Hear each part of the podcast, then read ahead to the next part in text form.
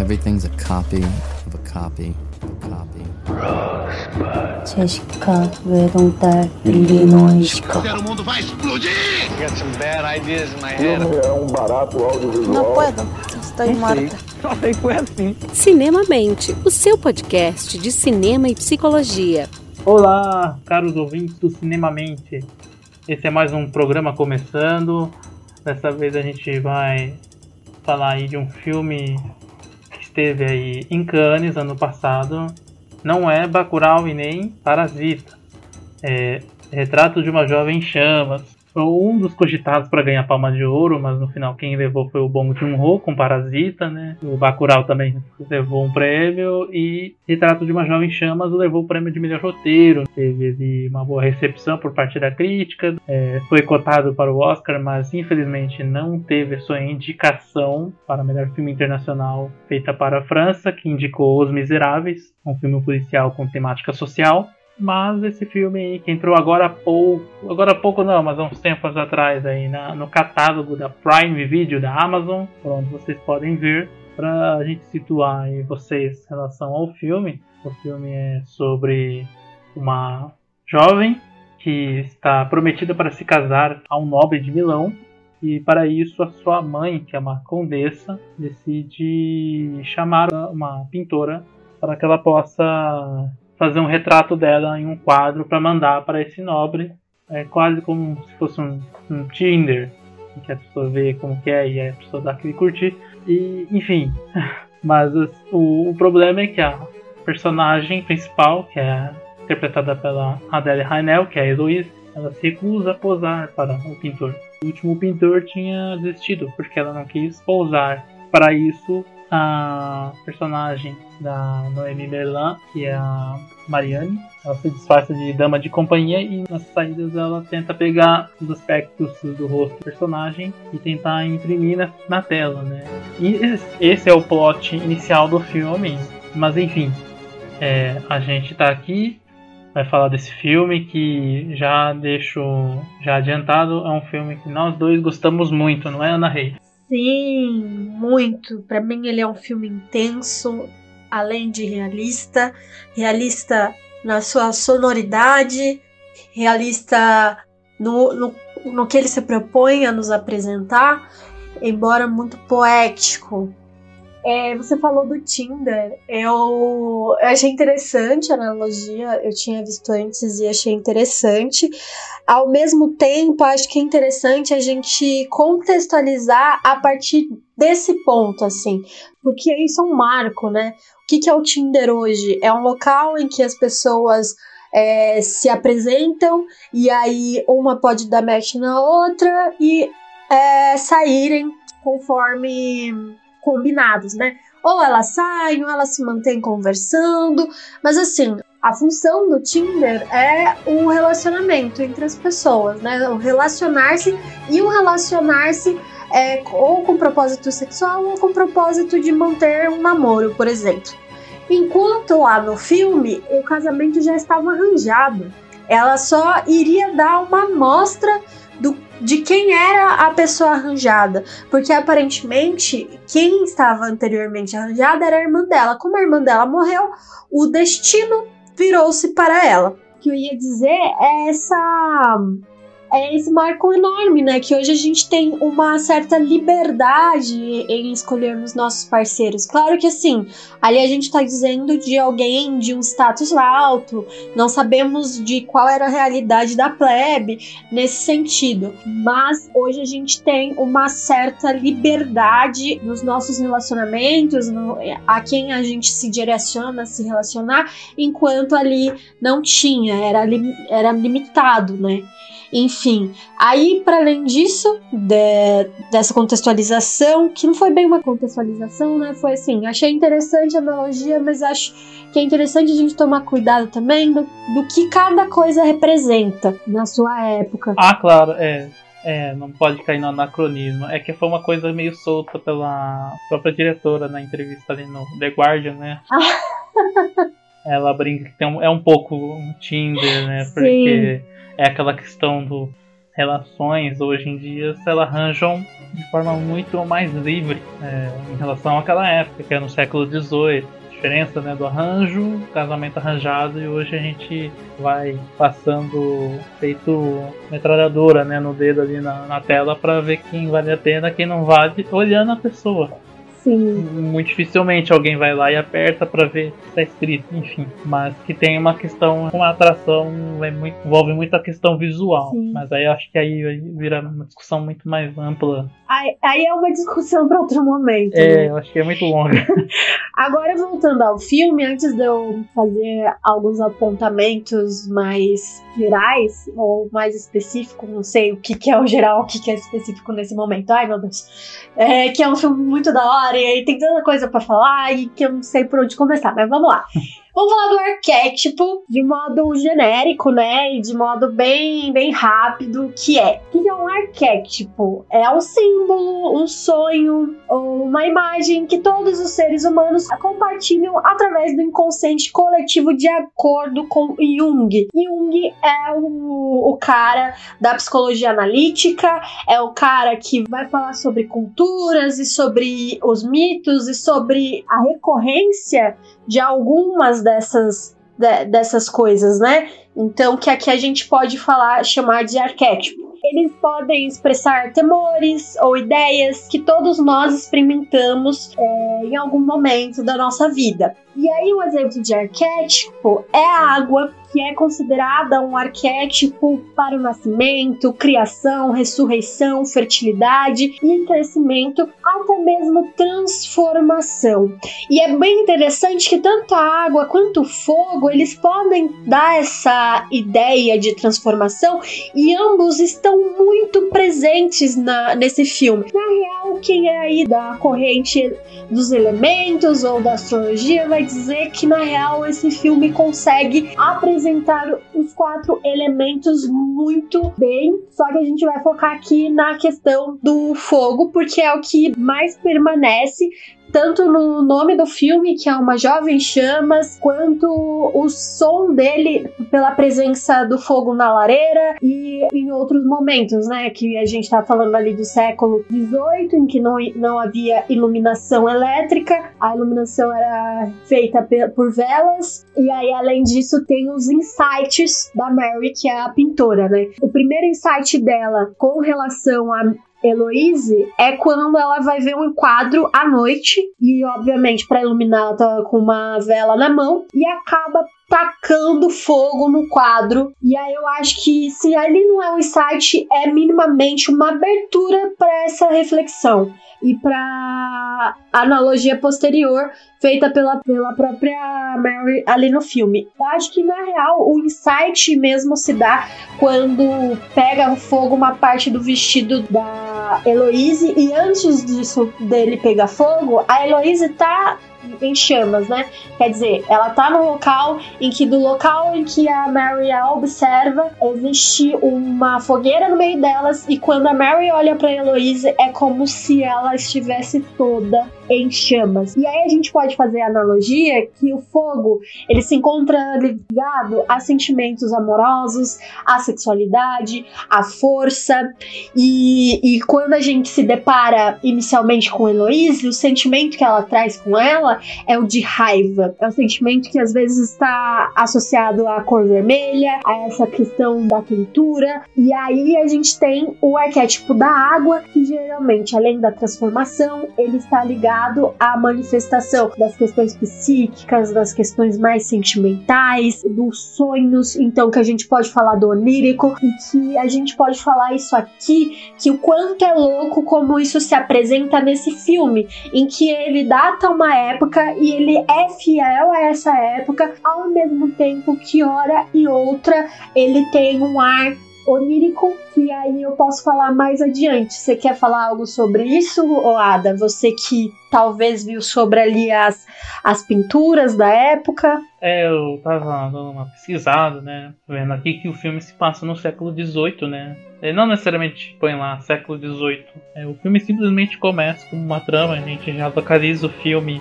Mas é, aí eu decidi dar uma, uma uma superficial pesquisada, né, na escola artística do século XVIII. Era uma época ali do iluminismo, né, que ela termina no surgimento da Revolução Francesa, que foi no final do século XVIII. Mas durante todo o, todo o século XVIII ele foi permeado pelo iluminismo, essas novas ideias que contrastavam com a cultura medieval, né, com até certa, um combate à teocracia uh, e essas questões retrógradas para aquela época, né. E isso se reflete muito no, na, pintura através do neoclassicismo. É, é, interessante citar porque você tem uma questão que é as pinturas daquela época eram neoclássicas, mas a estética do filme ele, parece é, próximo de um impressionismo que já é do século seguinte. Porque enquanto o neoclassicismo ele é muito técnico, a questão da mitologia grega, e o neoclassicismo ele busca resgatar esses elementos greco-romanos na, na sua pintura, na sua literatura. Enfim, aí você tem essa questão, mas você tem o impressionismo, você tem permeado na estética que a Celine Sciamma decide usar para retratar aquela história. Então você tem um quadro muito aberto. Não é um filme de, de trilha sonora, é, é, é um único momento em que tem uma trilha mesmo extra-diegética no filme. O que acontece na tela ou fora dela você ouve. Então o filme ele constrói todo o seu ritmo através da direção dos atores. Né? A câmera ela foca muito no olhar e no, na, na, linguagem corporal das atrizes. Então o filme se constrói sua narrativa muito por ele, mais do que na, no diálogo até. E enfim. Eu acho. Existe sim um, uma valorização de outras de outros pontos ou, ou recursos cinematográficos para além do, do roteiro. Mas é tudo muito bem encaixado que eu não sei dizer o que é mais e o que é menos ali. Eu acho que é tudo muito. Como acontece, é harmônico. É, sim. Eu, mas eu acho que isso envolve, eu diria, um engajamento das atrizes também. Você percebe que, uhum. que não é só um filme, tipo, ler texto e fala. Você sente aquelas personagens porque elas é, os sentimentos que afloram dali são muito fortes. Né? Aquelas, tem uma cena que me toca muito nesse filme. Eu vou dar um spoiler aqui, né? Existe uma certa tensão entre as duas personagens, a Heloise, que é a, quem vai ser retratada, e a pintora, que é a Marianne. Mas tem uma cena específica em que a Heloise ela posa para Marianne, mas o que acontece é que ela tenta fazer a pintora observar a partir do ponto de vista da Heloise. Porque tem uma questão lá que ela pinta e que a Heloise não acha parecida né, a pintura. E realmente, na hora que eu vi o filme, eu fiquei, nossa, não ficou parecida a pintura com a, a personagem, com a atriz. Era muito mais uma questão da percepção da Marianne com a, a Heloise do que simplesmente ela conseguir retratar com a maior técnica possível os traços dela. Então você tem muito essa questão do olhar da personagem, né, na, das expressões dela, e isso vai se refletir numa outra cena que você falou que gostou muito, que é a cena das cartas. Sobre, sobre essa parte que você falou, viu? Aqui é o local dos spoilers. é, aqui é para quem, quem não brocha ao, ao se deparar com spoiler. E quem ainda brocha, eu, eu não sei nem o que dizer. Para mim, se a pessoa conta, às vezes me dá mais vontade de querer assistir para saber como é que colocam isso em filme. Enfim, mas vamos lá. Quando você falou aí do olhar da Heloise para Marianne, é interessante porque nesse momento ele, ele segue depois de um diálogo em que a, a Marianne, a, a Mary, vou falar Mary, começa a dizer para Heloise o que ela faz quando ela tá com tal sentimento ou tal sensação. Então, ela começa a descrever e aí fala algo no final, né? Quando você fica embaraçada, você morde os lábios. E aí depois disso, a, a Heloise chama a Mary, fala para ela, não, não lembro se nesse momento ou antes, né? Que tá, e daqui, o que que eu vejo? Aí ela faz a, a Mary perceber que quando é, a Heloise está onde está, ela está vendo a Mary. Então a Mary não é a única observadora do rolê. E outra coisa, ela faz a gente até questionar sobre isso, porque até aquele momento a gente tava, eu acho, né, minha na minha doce ilusão ou precariedade de dados, que até aquele momento a Mary não tinha muita. A gente não tinha muita noção desse retorno do olhar da Heloise para a Mary. A gente só tinha da Mary para a Heloise, até porque a intenção inicial é, entre aspas, em razão do, do quadro. E eu falei entre aspas, porque para algo acontecer como aconteceu posteriormente, não era meramente só por conta dos quadros. Algo já havia chamado a atenção. E eu acho que o que chamou a atenção era justamente o, o mistério. E, e a, a Mary ela já estava instigada, ela já estava curiosa. Quem é essa pessoa que não deixa retratá-la? Quem é essa pessoa que eu não conheço o rosto? A primeira vez que elas se deparam, a Heloise tá toda encapuzada. E aí a Mary vai até ela e ela começa a correr. E aí, obviamente, ela de costa com a Mary. E a primeira vez que a Heloise se depara com o rosto dela é que quando ela corre, ela para de frente com um penhasco e aí ela vira para trás, meio que sorri. E, e aí ela diz algo sobre que fazia tempo que ela queria fazer isso. A Mary pergunta o que? Morrer? Ela, não, correr. É um, é um diálogo tão simples é, por um lado e tão singelo e, e, brilhante por outro, porque até aquele momento ela estava enclausurada. A mãe dela aprendia em razão do medo por conta da, da sua irmã ter se suicidado. Enfim, mas não vamos contar todos os detalhes do filme. É, eu queria voltar à questão do fogo, né, e da água. Rapidamente do fogo, como a gente já mencionou aqui, da questão do áudio, e que esse áudio, ele colabora que o filme não seja de todo lento. Há quem sinta o filme ele de modo lento, mas eu já mencionei com o Maurício também, que o que eu sinto é que o áudio segurou bem esse isso que poderia ficar mais lento. Porque há filmes que caminham por uma lentidão, né? De uma coisa sem ou menos trilha sonora. E ele tem uns momentos de silêncio que nesse filme não, não é de todo silencioso, né? Porque tem o passo no chão de madeira, tem, tem a lareira sempre acesa, se não no quarto, ali na, na cozinha, sala de jantar, se não ali dentro da casa é, onde o fogo se faz presente, fora da casa onde o barulho do mar é intenso. É, também tem a questão até mesmo da daquela dessa latência dos sentimentos que deixa o espectador ali vidrado. Tipo, que é essa cena que a gente mencionou, né? Como que as duas se percebem uma a outra. No mais pro final, ela tem um silêncio, mas esse silêncio é ensurdecedor assim dentro da gente, porque a gente já vai sacando é, esse sentimento entre as duas personagens, as várias emoções que estão tomando conta dela. E eu ainda diria que tem filmes que a gente pode falar que são super barulhentos, mas que são intermináveis. É, é bom entender que essa ideia de silêncio, de barulho, não necessariamente ele dita um filme tranquilo de se assistir, um filme com bom ritmo. Né? Pega aí um filme como Homem de Aço, que é um filme explosivo, cheio de barulho, e é um filme interminável. Então é, porque não tem esse engajamento emocional do espectador. Eu acho que é, o retrato de uma jovem chama ele acerta nisso. De você a todo momento você está sentindo alguma coisa e a todo momento você tem uma ansiedade é, implícita durante todo o filme. Sim, e essa ansiedade muito bem colocada, né? Não a ansiedade em si, né? Mas tudo que pode vir dentro desse enredo de paixão, amor, primeiro contato,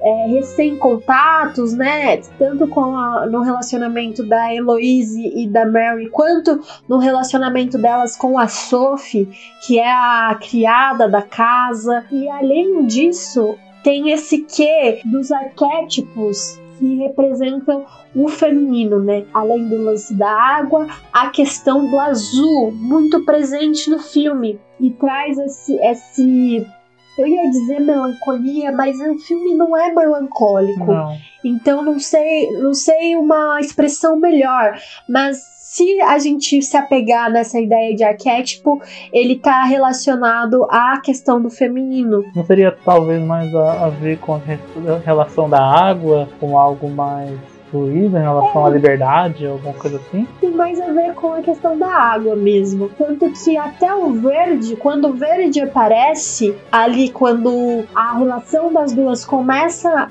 ser aproximada, é quando o verde aparece, esse verde ainda assim me faz lembrar o mar. Não é um verde de grama. Sim.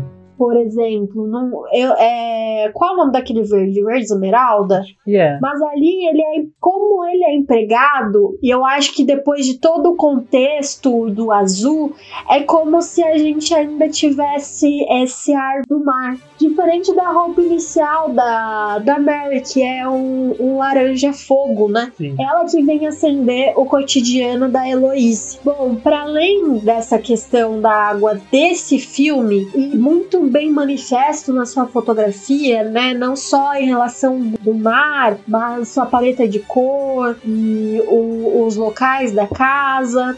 Tem uma questão que me chama atenção, que é os filmes da, da Siamá. Dentre os outros três filmes da Siamá, que compõem uma trilogia da juventude, que são filmes contemporâneos comparado a este, esse é um filme de época, embora o relacionamento delas tenha sido ceifado, vamos dizer assim, né? Porque no fim é isso que morre Sim. O contato delas. Ainda assim, essa tensão que ocorre, ela pode ser vivenciada nos dias atuais. Mas tá, agora com relação à trilogia que eu mencionei, da Siamá, eu não assisti o último filme antes desse, que é, na tradução, é Garotas, um filme de 2014 que documentou a vida de um grupo de alunas franco-africanas. Então, o filme é com garotas pretas. Eu não assisti esse filme. Eu assisti Water Lilies e Lilies, na verdade, e o Tomboy. Nesses filmes existe a presença da água muito bem empregada, em que ela, ela é o cenário tanto para a gente que assiste quanto para a vivência das personagens. Vivências bem, bem determinantes. Porque em Lírios d'Água, um filme de 2007, a protagonista ela se apaixona por uma garota que é a popular da escola, a Floriane. E aí essa garota, que é também Mary, ela passa a andar atrás da Floriane, que faz parte do grupo de nado sincronizado da escola. Bom, de modo bem resumido, esse filme retrata a descoberta da sexualidade e a montanha russa de sentimentos que caracteriza a vida de três jovens de 15 anos. A Mary, que está apaixonada pela capitã da equipe de nado sincronizado, que é a Floriane, e que por sua vez está envolvida com o nadador galã da escola, que faz parte também de uma equipe de nado lá da escola. E é, ele é a paixão e da melhor amiga da Mary. No filme, ela lida como gorda. Eu não a interpreto como gorda, eu não a leio como gorda, eu, eu a leio como não magra, fora do padrão é, estético. Mas aí lá no filme, é- ela é a gorda amiga da Mary. E é, existe ausência de adultos. Isso me chama muita atenção porque ele trabalha com a vida desses adolescentes, né? Manifesta a vivência desses adolescentes em que não há alguém supervisionando ou que dê a ideia de que eles estão sós. Não exatamente como ocorre no Retratos de uma Jovem Chamas, mas quando a mãe sai de cena é quando as coisas destrincham entre as duas personagens de Retratos de uma Jovem Chamas. E existe um diálogo entre elas sobre a solidão. É, existe um diálogo entre a, a Mary e a Heloise sobre, sobre essa questão de estar sozinha e experienciar a liberdade em razão disso. E é aí que eu achei curioso isso ser empregado em Lírios d'Água. E aí, a gente tem a piscina, o universo úmido, fechado, cenário da paixão de Mary e pela Floriane, enquanto em Tomboy a gente tem um rio antes da personagem protagonista, que é uma criança que experiencia a transidentidade, transidentidade masculina, antes dessa criança entrar numa piscina, numa piscina não, no, no rio, esse rio aparece de fundo. E aí me chama muita atenção a presença da água nesses filmes da Siamá e me faz querer perguntar pra ela como, como isso se deu, assim, porque para além de conhecer essa questão dos arquétipos, isso é, está relacionado a questões do psíquico, as questões emocionais, isso me, me soa bastante curioso. Enfim, voltando ao filme, é, Retratos de uma Jovem Chamas, existe uma analogia entre o romance da, das protagonistas e o mito grego de Orfeu e Eurídice, que é uma forma devastadora de ilustrar o amor dessas personagens e é igualmente épico e trágico. E aí eu trouxe uma menção do Wikipedia que tem uma parte, um parágrafo que eu achei muito bonito, apesar de triste, que dá pra gente empregar muito bem no filme, que é por um momento ele a viu, perto da saída do túnel escuro, perto da vida outra vez. Mas enquanto ele olhava, ela se tornou de novo um fino fantasma, seu grito final de amor e pena não mais do que um suspiro na brisa que saía do mundo dos mortos. Forte. Eu achei lindo essa parte, embora talvez o modo que eu, que eu tenha falado foi menos poético.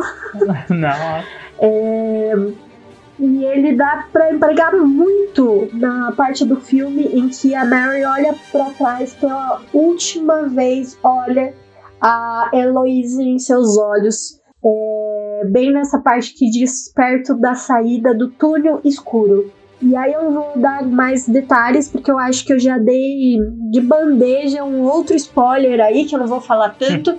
Agora eu vou dizer sobre. Antes de chegar para um ponto que eu acho bastante determinante, é, eu gostaria de compartilhar as minhas cenas favoritas. As minhas cenas favoritas, uma delas é quando a Mary e a Heloise estão correndo, andando por umas rochas e aí aparece as mãos delas, é, horas tocando, horas se afastando, horas tocando enquanto elas andam. Hum. E eu acho isso muito lindo, de uma delicadeza linda. Outra cena que eu adoro é que você já mencionou sobre o momento em que elas estão jogando cartas. Eu adoro essa cena porque é a primeira cena, claro que tem outras cenas que eu gosto muito, mas essas me chamaram mais atenção, me tocaram de um, de um modo diferenciado. Quando elas estão jogando cartas, é um momento em que elas riem. E é a primeira vez que a gente consegue enxergar a Heloise rindo genuinamente, assim, por um tempo significativo comparado ao resto do filme. E aí isso me toca, e além da cor desse momento, né? Em que a- elas estão jogando cartas à noite, as duas e a Sophie, a criada, e é um momento, obviamente, escuro, em que elas estão sendo iluminadas por, por chama de velas. Então, pra mim, é como se o que preenchesse aquele momento era o sorriso das duas, assim. E o riso, né? Pode falar. É, eu, eu vou mencionar aqui. A minha primeira cena favorita do filme é aquele momento que tem a, né, a- o coro, né? Feminino, quando elas vão lá numa festa, né? Eu acho que é tão. Eu chorei. Hã? Eu chorei. Nossa, aquela cena ela é. Primeiro porque o filme inteiro ele, é- ele não tem né, uma trilha sonora e quando surge é uma música muito potente, né? Gera um momento meio onírico no filme. Parece um mesmo um sonho, que é quando a, a Heloise anda e o vestido dela começa a pegar fogo e ela anda como se nada tivesse acontecendo. E outra cena também que eu acho que. né, Nossa, é, é a cena quando ela tá na exposição lá dos quadros. E aí ela acha o quadro. Eu não ia falar dessas cenas, porque. eu não ia falar dessas cenas, embora elas sejam minhas igualmente favoritas, porque aí é você dar o filme inteiro. É, um- Apesar dos spoilers, eu estava, tipo, reprimindo os mais da hora, assim. Ah, é, ah, é- eu acho que é porque também tem o. Nessas cenas em si, elas têm uma sintetização do que é o filme inteiro. Nessa, que, nessa parte aí do, da exposição. Não é só a, a questão em si da, da trama lá, que sabe que gera uma conexão emocional com o espectador, mas pelo modo como ele é feito. Naquela cena ele não tem nada apontando, te apontando o que, que é que a personagem da Mariana percebe no quadro que deixa ela emocionada naquele momento. Quando ela vê o novo retrato da, da Heloise, né? Depois de casada. Mas ele, ele não aponta Não diretamente, aponta né? diretamente. E, e usa o que tem ali. É a linguagem imagética do cinema. Ah, sim. Se você tá prestando atenção, você vai sacar e aquilo dá um, é uma- um Sim. soquinho ali né, na alma, porque existe sempre uma mania nos roteiros de de usar uma, uma voz ou uma coisa pra remeter ou um Ah, flashback. E não, é tipo, sacou? Ou algum recurso, porque eu acho que um dos motivos que eu chorei ali, além da beleza da cena, era, foi o canto, né? Sim. E aí, ali na, nessa cena da, da galeria, do quadro, não, não existe um outro recurso senão ela e o quadro. E a assim. confiança no espectador de estar prestando atenção no que ela tá mostrando. Obviamente. Por isso que existe às vezes a, um problema no didatismo em alguns filmes, principalmente hollywoodiana, porque é, um, é uma indústria que geralmente é, tem um produtor e o produtor fala, eu acho que a- o, o público não vai entender essa cena. Eu falei, não, é capaz de entender sim. né? Você tem que confiar. Exato. Por isso que eu acho muito bonito o modo como ela trabalha com essas ah, o vulcão emocional, a tempestade emocional que rola entre as duas, porque não tem nada acontecendo entre elas até um certo momento. Não- É só olhar e respiração, hein? Eu piro muito nesse tipo de atuação, nesse tipo de mise-en-scène, né? Que você faz conflitos atingir o seu auge sem necessariamente gritos ou choros ou faces muito expressivas, né? É simplesmente ela tentando reprimir aquelas emoções e aquilo é mais é mais emocionante se ver. Enfim, eu acho que a gente destrinchou aí como que a gente encarou esse filme, né? Porque a gente gostou tanto. Mas você quer falar mais alguma coisa? Eu, eu não sei, eu não sei. Ah, eu gostaria, né, que, tipo, botar referência, né, além de referenciar o The Guardian, que foi, foi o site que a gente acessou, um dos sites que a gente acessou para expandir nossa compreensão e pontos de possível análise. Claro que a gente faz aqui é, é uma conversa, não é uma, acho que não é uma puta análise, assim, porque já tem gente falando demais desse filme. Só que eu acho que dificilmente do modo que a gente tá falando, do modo que nos tocou.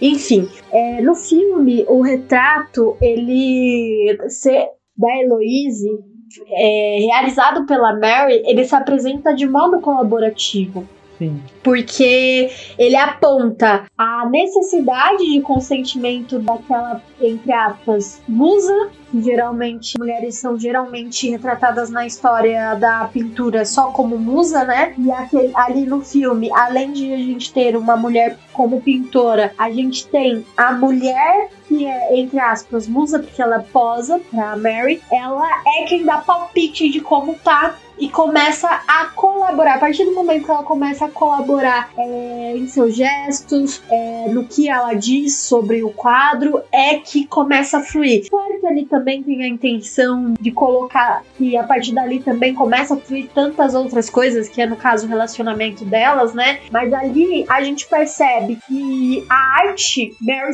só se dará como vai se dar em razão da colaboração da Heloise. E aí, mais significativamente, tem um momento que a Heloise está lendo o mito de Orfeu para Mary e para Sophie.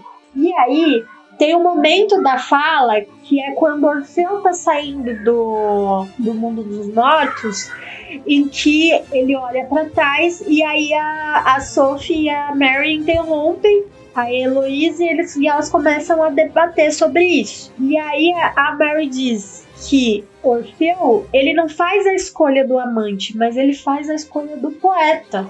E aí, sobre isso, é como se manifestasse pra gente a decisão dela também de olhar para trás. Então, é, é como se naquele momento ele já respondesse o que estava por vir. Eu ia comentar em relação a que existem as aparições da de uma imagem da Heloísa a todo momento para Marianne, que depois se reflete mais pro final. Seria então essa escolha já decidida há muito tempo antes? Porque tem vários momentos, por exemplo, que a Marianne ela sai de um lugar e atrás dela aparece a, a, Heloise vestida de branco, depois ela some. Seria então um indício de que aquilo já teria sido uma escolha ou uma alguma questão relacionada a que ela previa que ia acontecer mais pra frente. Mas aí a, a Mary, a Mary não, a Heloise, ela não tá com, com roupa branca em si, ela tá com roupa de baixo branca, não é? É, então, mas é nas aparições tem essa roupa, né, bem volumosa Sim, e branca. essa roupa que é tipo. Ah, tá. E quando elas se despedem, ela tá com uma, uma roupa que seria do casamento. né, a roupa de Uhum. noiva. Só que sem véu, nada, só a roupa e ela observando a Mariane saindo pela porta do alto da escada. né? E aí, essa, essa é a última visão dela, da, da Heloise, e ela vai embora, né?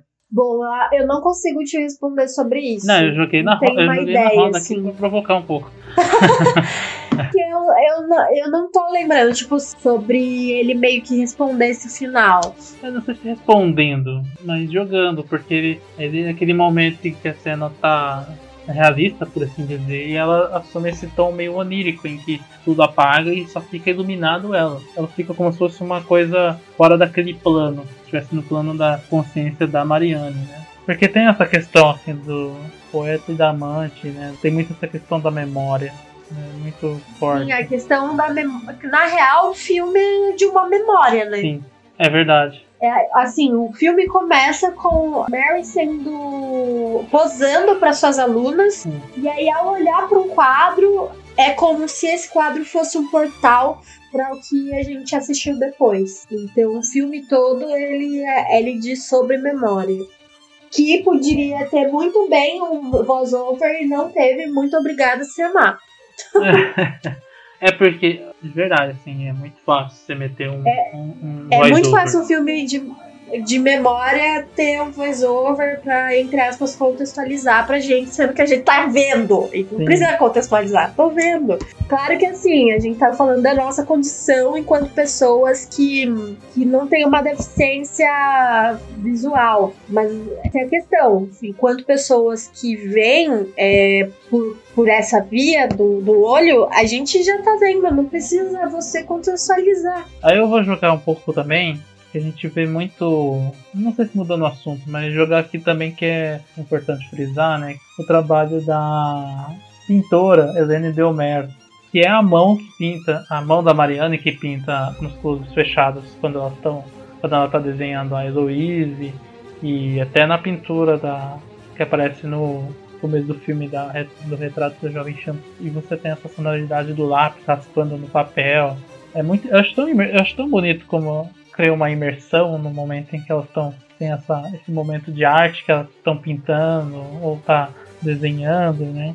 Um retrato fiel do processo artístico de um artista. Ah, sim, mas acho que tem também a questão do, do material e do- dos recursos, né? Assim, Tem duas questões aí, além tem o recurso e os materiais, um é a tela, então a tela vai ser de fato de outro modo, leva mais tempo para compor, e ali no, nos papéis ela consegue fazer isso de modo mais rápido, de modo mais fluido, e existe também até como, como isso é, nos é apresentado, né? Porque até para ela elaborar o quadro, que é de certo modo mais elaborado e por isso leva tempo, a Heloísa ela tá parada, posando. Antes disso, não, claro, e aí tem as questões que surgem nela. Mas aí nesse outro da, da cena mais fluida, é, são tipo os momentos, né? Como se hoje fossem essas nossas fotos de Instagram.